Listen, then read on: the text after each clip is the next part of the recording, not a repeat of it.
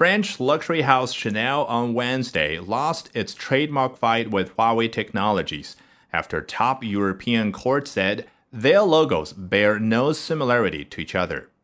The dispute dated to 2017 when Huawei sought approval from the EU Intellectual Property Office, a trademark body, to register its computer hardware trademark, which has two vertical interlocking semicircles.